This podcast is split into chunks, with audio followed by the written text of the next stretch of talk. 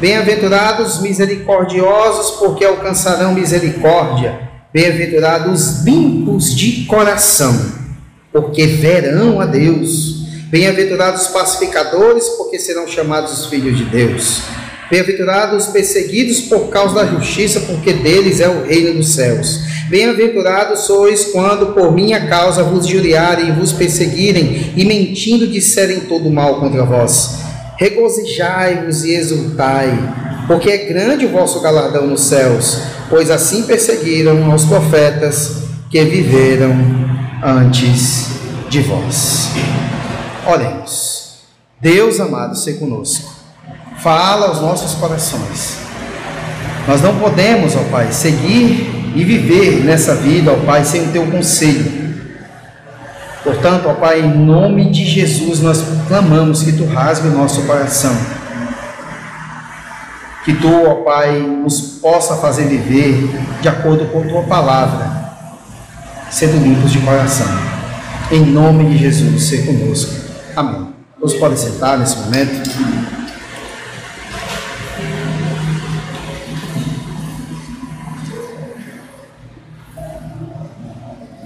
Bem-aventurados os puros de coração. Essa bem-aventurança trata da essência da vida cristã. Esse é o final da vida, podemos dizer assim. Ver a Deus, porque esses puros de coração verão a Deus. Se aqueles, é, se nós temos logo no início a questão de se considerar péssimos diante de Deus e totalmente necessitados, aqueles que carecem e choram pelos seus pecados, podem ser cheios de Deus e mansos diante dos homens. Só os que reconhecem que são pecadores é que podem ter o coração puro. Somente esses. Vamos interpretar esse texto hoje a partir de suas três expressões principais. E no texto nós temos aqui: Bem-aventurados limpos de coração, porque verão a Deus. Então, coração, pureza e verão a Deus serão as questões principais de hoje. Inclusive, o, o, os fariseus, eles eram chamados de peruchins. Significa, sabe o que, fariseu? Puro. Só que Jesus está falando de ser puro de coração, limpo de coração. Isso porque a palavra aqui também significa puro. Note que Jesus, é, é, logo após esse, esses 12 versículos mais lá na frente, ele vai é, explicando as coisas e, e, levando em conta o coração, o íntimo. Não que está apenas diante, não apenas o estereótipo. Jesus quer a atitude que venha de dentro, uma, uma atitude pura. E aqui ele declara isso: limpos, puros de coração por causa disso. É o objetivo de Deus com a lei, sempre foi isso. Colocar na mente, colocar na mente da criança, ensinar a criança, o homem adulto, aprender, praticar a palavra até internalizar. Tinha que fazer parte da vida dele, como é o respirar para nós. Assim Deus o queria, assim o Senhor quer a mesma coisa também ele quer de nós. Ou seja, devemos ser fariseus de coração, peruchins de coração, puros de coração. Esse é o intuito do Senhor na lei de Deus, no Pentateuco, nos profetas, no Novo Testamento e em toda a doutrinação da história do objetivo de Deus é esse com o ser humano. Então, o primeiro ponto de hoje é onde a pureza deve ser cultivada. Qual o sentido bíblico primeira coisa longe deve ser o coração. Então, qual é o sentido bíblico de coração? O coração é tido como centro da personalidade. Não indica meramente a sede dos afetos e das emoções, como muitas pessoas colocam. Ah, eu te amo de coração, só sentimento. Não. Nas Escrituras, o coração inclui mente, emoção, vontade. Falar do homem na sua totalidade, ela fala isso. O coração significa isso. Como nós temos lá a declaração que o Senhor Jesus sempre pergunta, ou ele mesmo responde em alguns momentos: ter que amar o Senhor de todo o teu coração, de toda a tua força, de toda a tua alma, de todo o teu entendimento, porque ali ele está colocando o entendimento de várias culturas para a totalidade do homem. Então aqui o coração representa todo o ser do homem. Jesus está falando que a pureza deve penetrar em todos os corredores de nossa vida todos os compartimentos, todos os centímetros, todo lugar do nosso ser, nosso pensamento, nossas emoções, motivações, desejos, vontades, volições, tudo. É isso que o Senhor Jesus está dizendo. Tudo nosso tem que ser puro. Jesus não está querendo apenas o que os fariseus queriam fazer ou eles faziam. Lindos por fora, as vestes maravilhosas, as palavras bem colocadas, orações audíveis com palavras, não era isso. Ele queria a atitude da totalidade, a, a do coração que flui, que vai se manifestar por fora. Essa era a necessária nesse momento. Outra coisa, o coração é a fonte de todas as nossas dificuldades. Jesus esclareceu, porque do coração procedem maus desígnios, homicídios, adultérios, prostituição, furtos, falso testemunho, blasfêmia. O Senhor Jesus declarou isso em Mateus 15, versículo 19, você vai achar isso. É um erro pensar que o mal está no meio ambiente e ao nosso redor. Adão caiu no paraíso, num ambiente perfeito, sem defeito. O ambiente era assim. E ele caiu. O coração, ele é enganoso mais do que todas as coisas. E a Bíblia diz, continua dizendo ainda que é desesperadamente corrupto.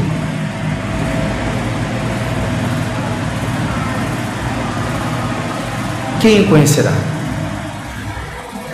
Jeremias 17, 9 declara dessa forma: De tudo o que o homem deve guardar, principalmente deve guardar o seu coração, dele procede as fontes da vida. E Davi orou que as palavras dos meus lábios e o meditar do meu coração sejam agradáveis na tua presença, o meditar do meu coração, ou seja, todo o meu ser, tudo que tenho em mim, seja agradável na tua presença. Todo o ser. Na Bíblia não cabe essa divisão que até o evangelicalismo moderno gosta de fazer. Ser humano tripartido, corpo, alma e espírito, que a alma é as emoções.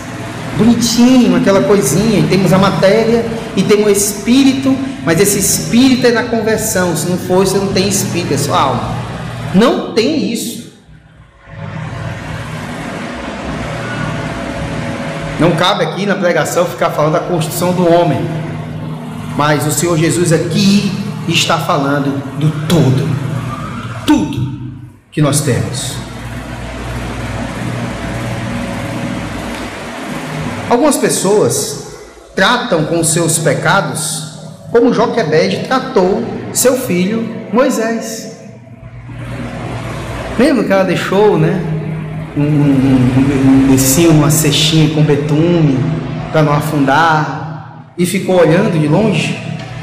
Lembra disso? Em primeiro lugar, escondem seus pecados num cesto de betume para não afundar. Ele não pode se perder. Outra coisa é que deixam por um momento seus pecados, mas ficam de olho nele, é igual, igual Jacobed mesmo. É indo e ele está sempre de olho no pecado. Porque custa aquele pecado. E a terceira coisa é que buscam avidamente seus pecados para alimentá-lo. Igual a Joquebede, se faz com pecados muitas vezes. Não tira ele de vista, não perde ele de vista. Geralmente é manifesto demais quando é no caso de um viciado em drogas, que é escandaloso. Mas existem aqueles pecados que nós ficamos guardando conosco. Isso não é coisa de puro de coração. Outra coisa, porque a pureza deve ser principalmente no coração. Primeira coisa disso, pontuar de que deve ser principalmente no coração, porque a pureza exterior pode ser apenas aparente. Lembra do início quando nós citamos quem? Os fariseus, os doutores da lei. É como muitos nesse mundo. Por fora é a coisa mais linda do mundo. É admirável. Mas por dentro a coisa é terrível. Deus vê não apenas a aparência, Ele não vê, ele, na verdade, Ele não dá a mínima para a aparência, mas Ele olha o coração. Jesus condenou a hipocrisia dos fariseus, que mantinham uma santidade exterior, mas eram impuros, mesmo sendo declarados puros, eram impuros por dentro. Limpavam o exterior do copo, mas havia sujeira dentro. Por isso que diz que é sepulcro caiado. Mais à frente o apóstolo Paulo vai chamar de parede esbranquiçada, né? Eles são assim. Os fariseus eram bons apenas de aparência e devemos colocar sempre bom de teologia. Está vendo aí? Eles eram bons teologicamente, tudo decorado. Tanto o texto ipsiliteris no Antigo Testamento, como as interpretações dos seus sábios, as interpretações dos seus intérpretes, o Talmud, o Mishnah, o Midrash, tudo decorado. Vamos usar um exemplo aqui. É como alguém que já leu todas as obras de puritanos e tem na ponta da língua tudo que está na confissão de fé de Westminster, mas não praticar. Mas não praticar. Vicente, mas não acontece nada. Será possível que o cara ele tem decorado toda a confissão de Westminster e ele vive o contrário? Sim. Sem querer queimar uma pessoa que já se foi, né? Mas o Jesus Vasconcelos, alguns já conheceram, ele tinha tudo decorado. Criou até a dele, inclusive, viu? Nossa sabia toda a confissão de fé de tudo. Vocês estão pensando que a galera de hoje em dia da Betel tinha decora, é, decora como ele decorou? Não. Então, assim, não é essa a questão. A questão é conhecer como eles mas praticar mais do que eles. Por isso que o Senhor Jesus, que tem que exceder em muito a sua justiça. Se for para ser igual fariseu, qualquer um pode ser. Mas só o eleito pode ser um puro de coração, porque ele vai praticar tudo isso. Qualquer ser humano não eleito, ele pode decorar toda a confissão de Westminster. Ele pode ler e entender e saber da história de todos os puritanos. Eu estou colocando puritano porque o puritano é o máximo, é o auge da história da igreja. Não tem como alguém chegar nesse limite naquela época de ouro. Você pode conhecer tudo isso e não na prática ser nada disso e ser impuro. Outra coisa, porque o coração é lugar da morada de Deus. O Senhor habita em nosso coração. Entenda como totalidade. Porque Deus habita no coração. Se o nosso coração é templo do Espírito. O coração é o santos, santo dos santos.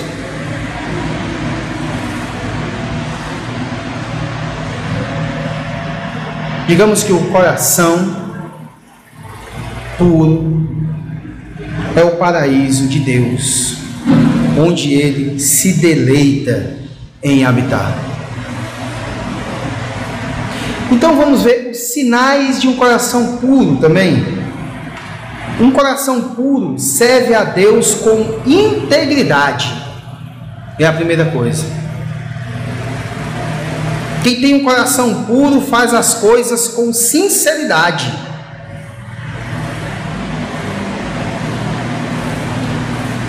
A outra é que um coração puro evita a aparência do mal. Imagine o viver segundo o mal, ou ser mal. Ele evita a aparência. Ele não quer papo com isso. Não, não vamos parecer isso aqui. Imagine concordar ou praticar o mal.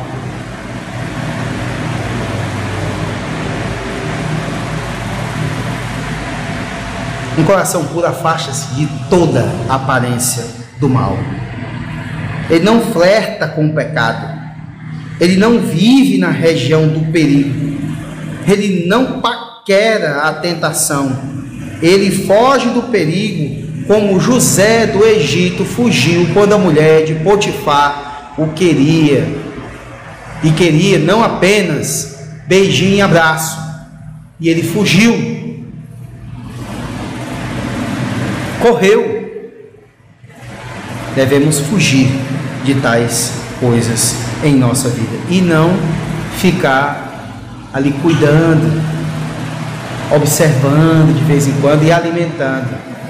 É citado Joquebede aqui, meus irmãos, porque Joquebede fazia isso com Moisés. Nós não devemos tratar o pecado da forma que Joquebede tratou Moisés. Segundo ponto central, o que significa pureza de coração? Vamos ver os cinco tipos de pureza à luz da Bíblia. Primeira, pureza primitiva. É o tipo de pureza que existe apenas em Deus. É tão essencial em Deus como a luz é para o sol.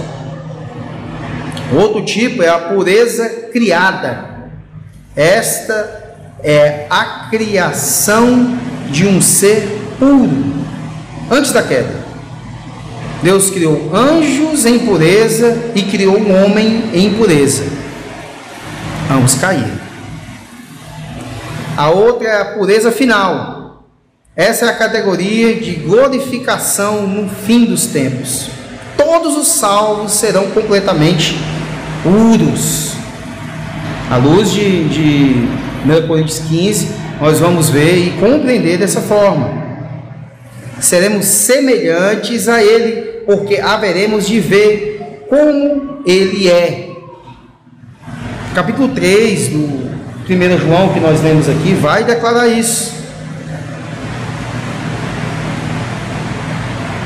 Outra coisa, o sentido bíblico para a palavra pureza.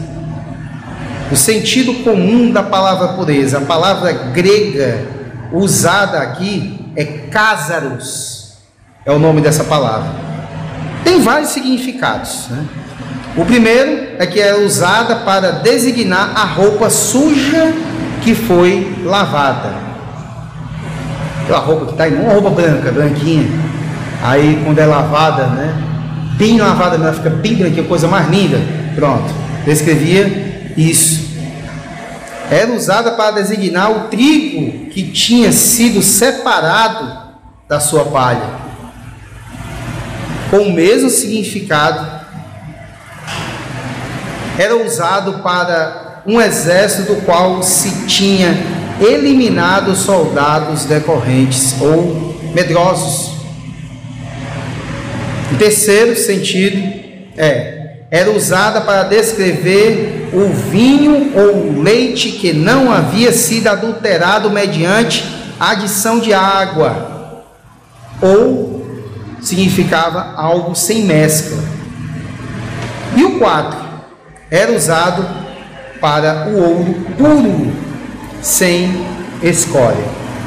Então, essa, esse sentido bíblico de pureza que nós temos aqui, nós vamos ver o significado dessa palavra e ela, essa casa era usada em todos estes contextos. E ainda no sentido bíblico da palavra, a palavra limpos significa um destituído de hipocrisia, uma devoção não dividida.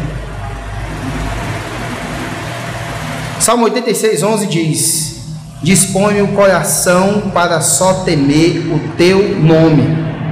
Nossa grande dificuldade é o nosso coração duplo, meus irmãos. Uma parte do nosso ser quer conhecer, adorar e agradar a Deus, mas a outra porção quer algo diferente, quer pecar.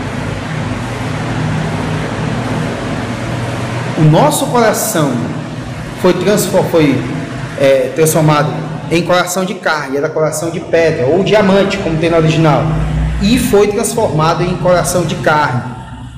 Nós temos vida, para as coisas divinas, nós conseguimos sentir, nós temos esse tato para as coisas divinas, mas infelizmente existe a corrupção restante.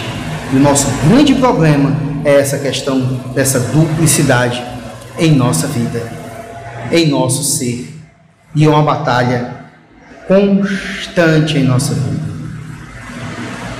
Romanos 7, 22 e 23. Porque no tocante ao homem interior, tenho prazer na lei de Deus. Olha aí. Mas vejo nos meus membros outra lei, que guerreando contra a lei da minha mente, me faz prisioneiro da lei do pecado que está nos meus membros. Nossa, meus irmãos. Olha, o coração limpo é um coração que não está dividido apesar da nossa corrupção restante, ele tem sempre uma decisão de ir para aquilo que é do Senhor, da palavra, da vontade de Deus, da lei de Deus. Outra coisa é que é destituído de contaminação, sem mácula, puro íntegro. A palavra de Deus vai dizer: buscai a santificação, sem a qual ninguém verá a Deus. E aonde nós encontramos a santificação? Por, através de que nós somos santificados? Palavra. A palavra a cada dia vai limpando e vai lavando o nosso ser. Nos faz caminhar de acordo com a proposta que Deus fez para nós e para todo o eleito. E o eleito compreende por causa do Espírito, ele é o único que pode ser puro de coração. É mais um problema para aquele que fica direto a, é, é, observando, cultivando, alimentando e praticando o pecado, o mesmo. O mesmo sempre. Uma pregação dessa, um trecho desse, a compreensão disso aqui, faz com que a pessoa saiba disso.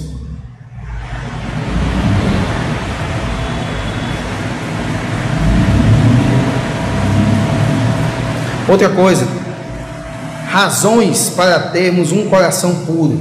Primeira coisa,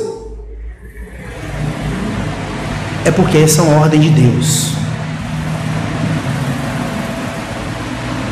1 Pedro, capítulo 1, versículo 16, vai dizer: Sede santos, porque eu sou santo, separado.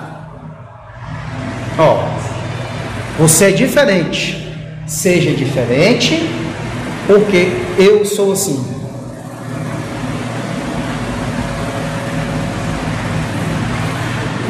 Tessalonicenses 4,3 vai dizer: porque esta é a vontade de Deus, a vossa santificação. Então entendam aqui, ah, é a vontade de Deus, então sujeito santo, santificado, não é assim. É a vontade volitiva do Senhor, normativa, quer dizer. A norma dele está ali, os dez mandamentos estão ali, a lei de Deus está ali. Então, é, é dessa forma. Deus nos predestinou para sermos conforme a imagem do seu Filho. Olha a destinação dele que ele coloca para a gente. Conforme a imagem não significa ser igual, a semelhança. Temos que ser semelhante a Cristo. Inclusive, é, eu falei aqui do auge, né, o puritanismo e tudo. Agora você imagine uma época, é, isso é pós-bíblico, né? Mas no período interbíblico, o sujeito era chamado de cristão. Vocês sabem, né? O significado de cristão? Pequeno Cristo. Ele agia semelhantemente a Cristo. A doutrina era de Cristo o jeito ou maneira de viver era de Cristo. Por isso que é um chamado de cristãos pequenos Cristo.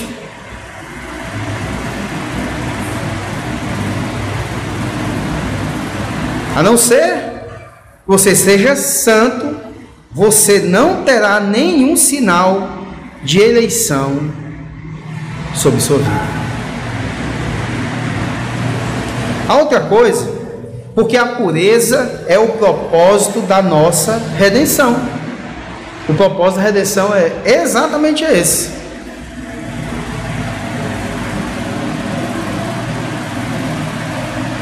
Sim, é, sem Deus nós não podemos ir ao céu com nossos pecados, jamais. Cristo nos remiu, não no pecado, mas do pecado, para purificar um povo totalmente seu. Cristo morreu não apenas para nos livrar da ira, mas também do pecado. Morreu na cruz, não para nos livrar daquela ira que a gente estava até conversando na escola dominical, vindoura não, mas nos livrar do pecado também, das amarras do pecado.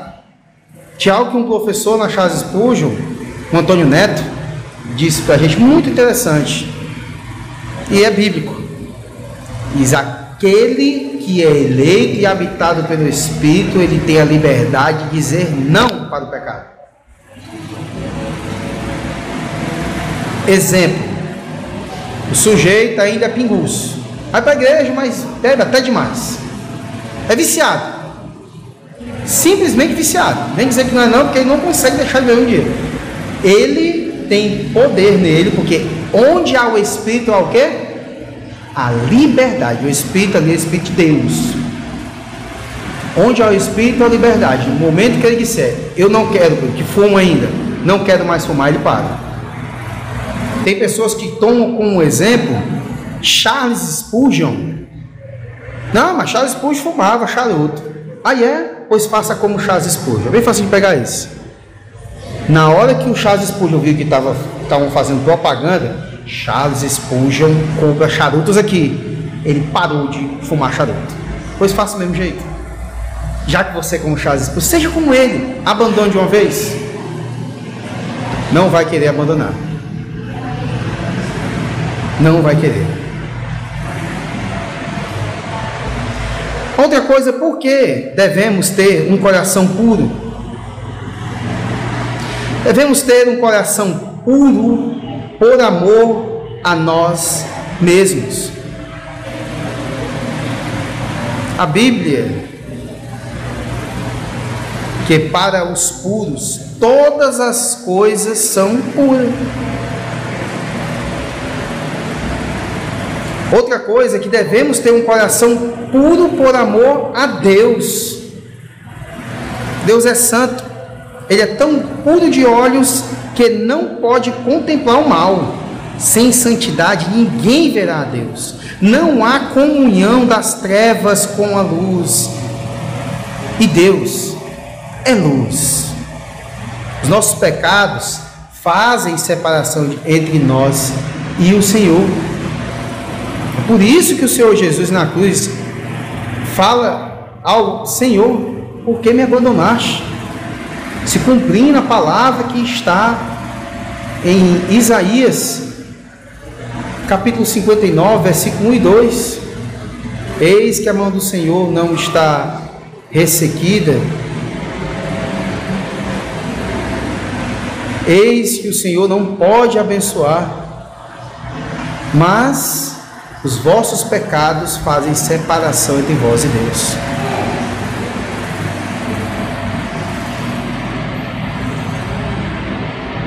Devemos ter um coração puro, porque é isto que nos torna parecidos com o Senhor. Adão foi muito infeliz quando quis ser igual a Deus em sua onisciência. Devemos ser iguais a Deus em santidade. Se não formos santos, o Senhor nos dirá: Eu nunca vos conheci. A outra coisa é como ter um coração puro. Em primeiro lugar, observando a palavra de Deus e praticando. A palavra de Deus, ela é pura e nos lava. Lembra de João 15, versículo 3? E lembra de João 17, 17? Pai, santifica-os na verdade. A tua palavra é a verdade.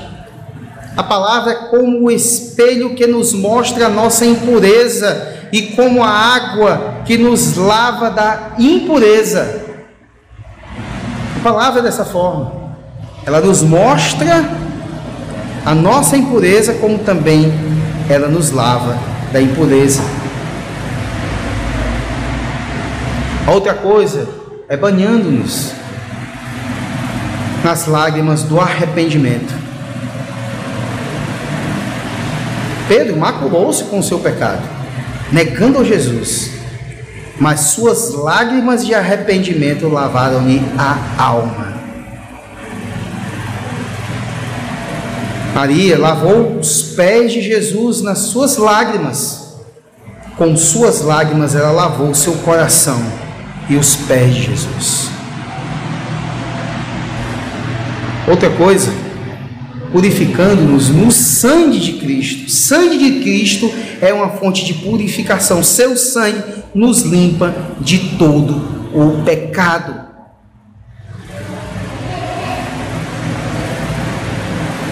Recebendo a purificação do Espírito também. O Espírito é comparado com fogo. O fogo tem uma natureza purificadora. Ele refina e limpa os metais. A gente vê aquela, aquelas espadas, katanas e outros instrumentos maravilhosos. Inclusive, esses dias eu vi umas facas gigantes. Depois eu vou mostrar para o Bruno. Ele vai gostar gigante assim para cortar carne, toda, rapaz, chega brilha. Você dá para se olhar nela assim, pentear o cabelo, fazer alguma coisa desse tipo. Fogo faz isso. O espírito também é comparado ao vento. Inclusive a palavra pneuma significa literalmente vento no grego clássico, no sentido bíblico que a gente vai trazer a tradução para é, espírito, o ser, inclusive imaterial, com nosso, né, a parte imaterial, como também o espírito de Deus. Na Bíblia vai isso, mas o pneuma era significado de vento. É por isso que lá vai ser uma literalidade aquém da palavra, para tentar justificar alguma coisa, os textos de Jeová dizer que o Espírito é uma força ativa, levando em conta apenas o sentido do grego clássico, e não o grego bíblico, koiné bíblico.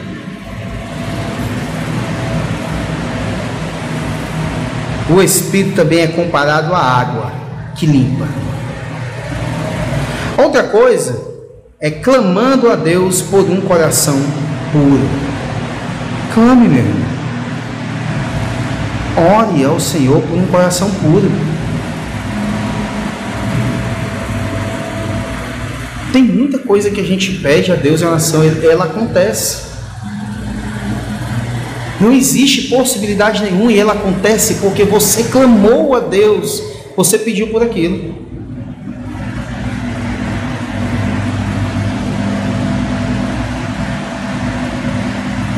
Algumas coisas a gente pede ao Senhor, ela passa a acontecer milagrosamente. Eu estou falando de questões espirituais.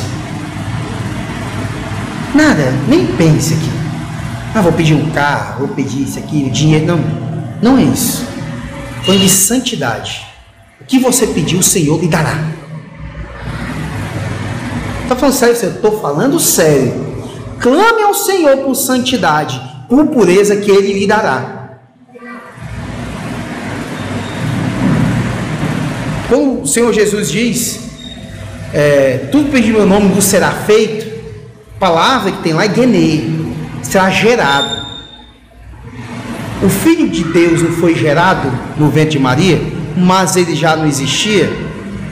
Isso aqui é meio filosofal que eu estou dizendo. Mas entenda, Cristo foi gerado, mas ele já existia. Se você é eleito de Deus e existem determinações de Deus e coisas que jamais alguém pode mudar, se você é eleito, clame a Ele, que vos será gerado na sua vida o coração puro. Ou seja, esse negócio, essa batalha, né, que a gente vê lá em Gálatas que a gente estava vendo, é o espírito contra a carne, o espírito milita contra a carne e a carne contra o espírito. Entenda, a sua inclinação vai ser bem maior para as coisas santas.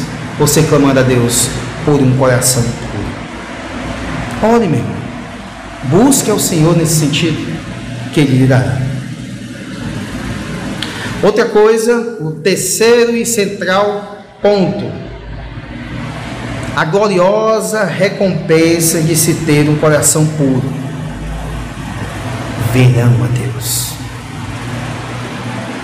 Primeira coisa, eles verão a Deus nesta vida e na porvir. Agora vemos a Deus pela fé. Agora vemos-lo nas obras da criação, da providência de Deus em nossas vidas e da redenção. Mas então veremos face a face. Agora vemos como por espelho, como declara a palavra de Deus em Coríntios 13. Mas então veremos já sem véu. Então conheceremos como também somos conhecidos. Nós vamos contemplar ao Senhor. A visão de Deus na vida por vir é o céu dos céus. Embora nos deleitaremos na incontável Assembleia dos Santos, como já, comentamos aqui muitas vezes, embora unir-nos ao coros, coros angelicais, será uma grande glória, a maior de todas as glórias, a maior de todas as recompensas será a visão que teremos de Deus. Essa é a promessa mais consoladora que existe. Veremos a Deus na face de Cristo. Não será essa lembrança dos quadros pintados? Será algo magnífico. Cordeiro e leão. O nosso Senhor. A outra coisa, excelências da nossa visão de Deus no céu. Primeira coisa, nossa visão de Deus no céu será visão transparente. Agora vemos como em espelho, ou seja, obscuramente. Quando Paulo estava falando ali, aquele espelho não é espelho de hoje. Que, aliás, esse espelho de hoje também tem um grauzinho, nunca é perfeito, 100%. E na época era o bronze polido. Você se vira naquilo ali, ainda faltava tanta coisa, né? O Bruno nesse no espelho não era tão Bruno assim. Vicente nesse no espelho não era tão Vicente assim. Não é como, né? Ele, você está lá no salão e faz aquele cabelo e, e a garota, a mulher olha lá no espelho, aquela coisa. Não. Era embaçado mesmo a visão desse espelho. Depois nós conheceremos como também somos conhecidos, ou seja, é um negócio de visão perfeita. Nós veremos como é o Senhor, como está o Senhor, como Ele é eternamente.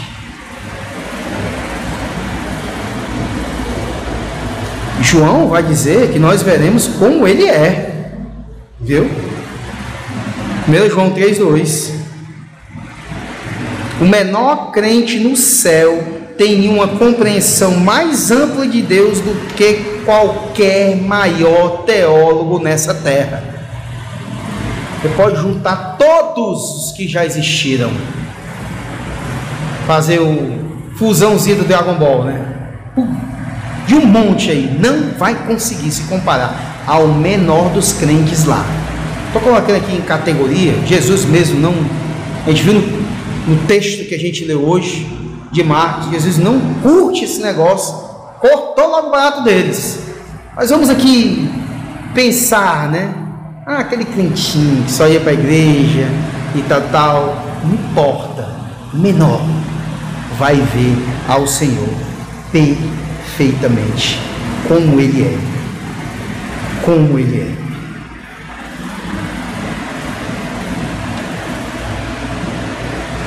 Outra coisa é que nossa visão de Deus será uma visão transformadora. Jesus, é, João vai dizer o seguinte: sabemos que quando ele se manifestar, seremos semelhantes a ele, porque haveremos de vê-lo como ele é. Os remidos serão transformados na glória. Nós somos coparticipantes da natureza divina. Também receberemos um corpo de glória semelhante ao corpo de Jesus. Outra coisa é que nossa visão de Deus será uma visão de profunda alegria.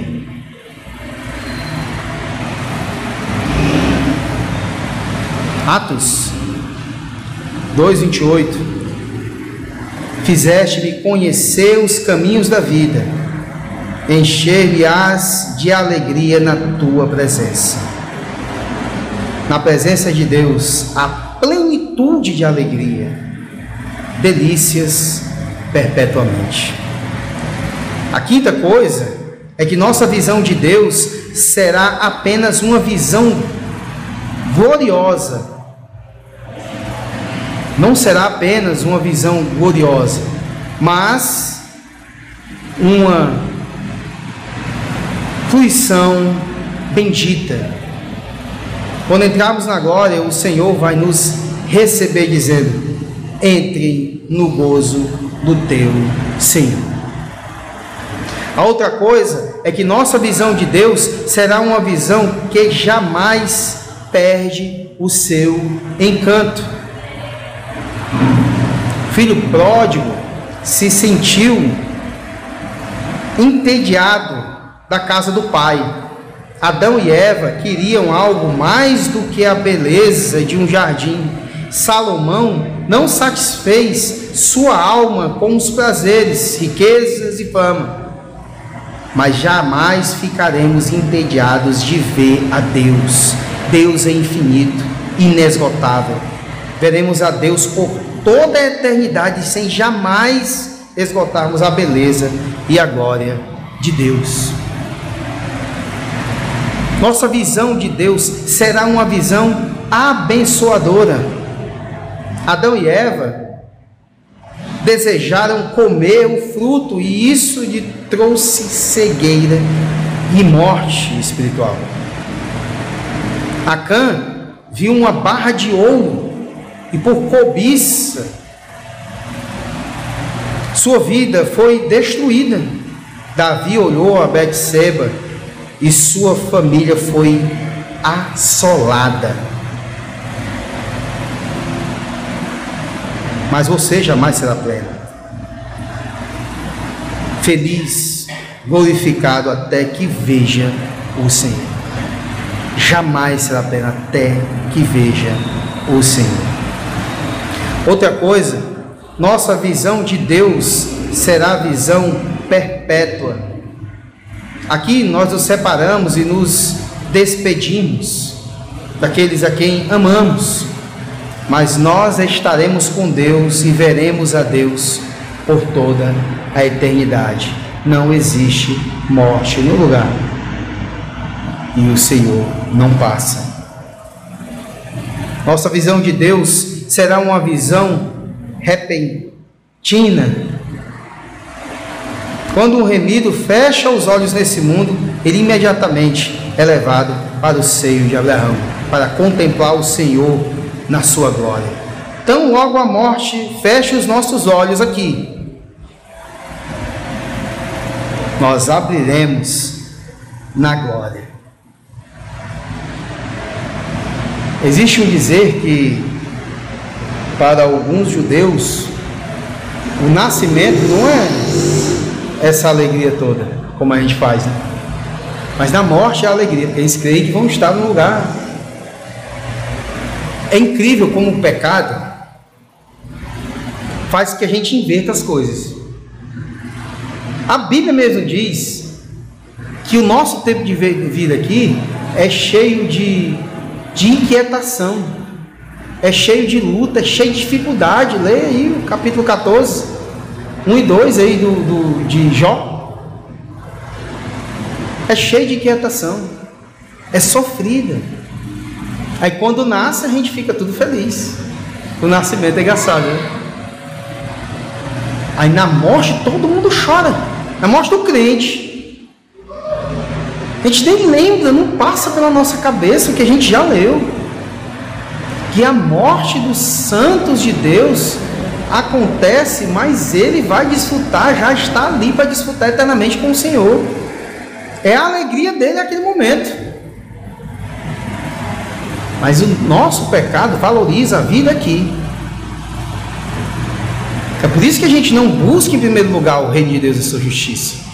Que a gente valoriza demais a nossa vida aqui. Valoriza muito o que a gente tem valoriza mais as pessoas e o que a gente tem do que o Senhor e do que estar com Ele. Passa longe de nós o sentimento que havia no apóstolo Paulo, que dizia que tinha uma ardente expectativa de estar com o Senhor. Mas por amar a Deus e saber da sua do seu chamado, ele ficava naquele momento ali. Eu não sei se tenho que estar com vós aqui ou na ardente expectativa está com o Senhor. Ele fica né, lá em, em Filipenses, a gente vai ver essa, esse momento do apóstolo Paulo. Mas é um, um cuidado com as coisas de Deus. É o buscar em primeiro lugar o reino de Deus que faz com que ele pense na igreja, no povo de Deus. Mas na verdade ele quer estar com o Senhor. Ele deseja estar com o Senhor. A alegria dele é essa. Será que nós já pensamos e refletimos assim alguma vez? Senhor, não sei qual tu vai me levar, mas estarei feliz nesse momento. Eternamente. Então, meus irmãos, que o Senhor nos faça compreender a Sua palavra, ser lavados a cada dia pela Sua palavra, temos um coração puro, porque esses verão a Deus. Amém, irmãos?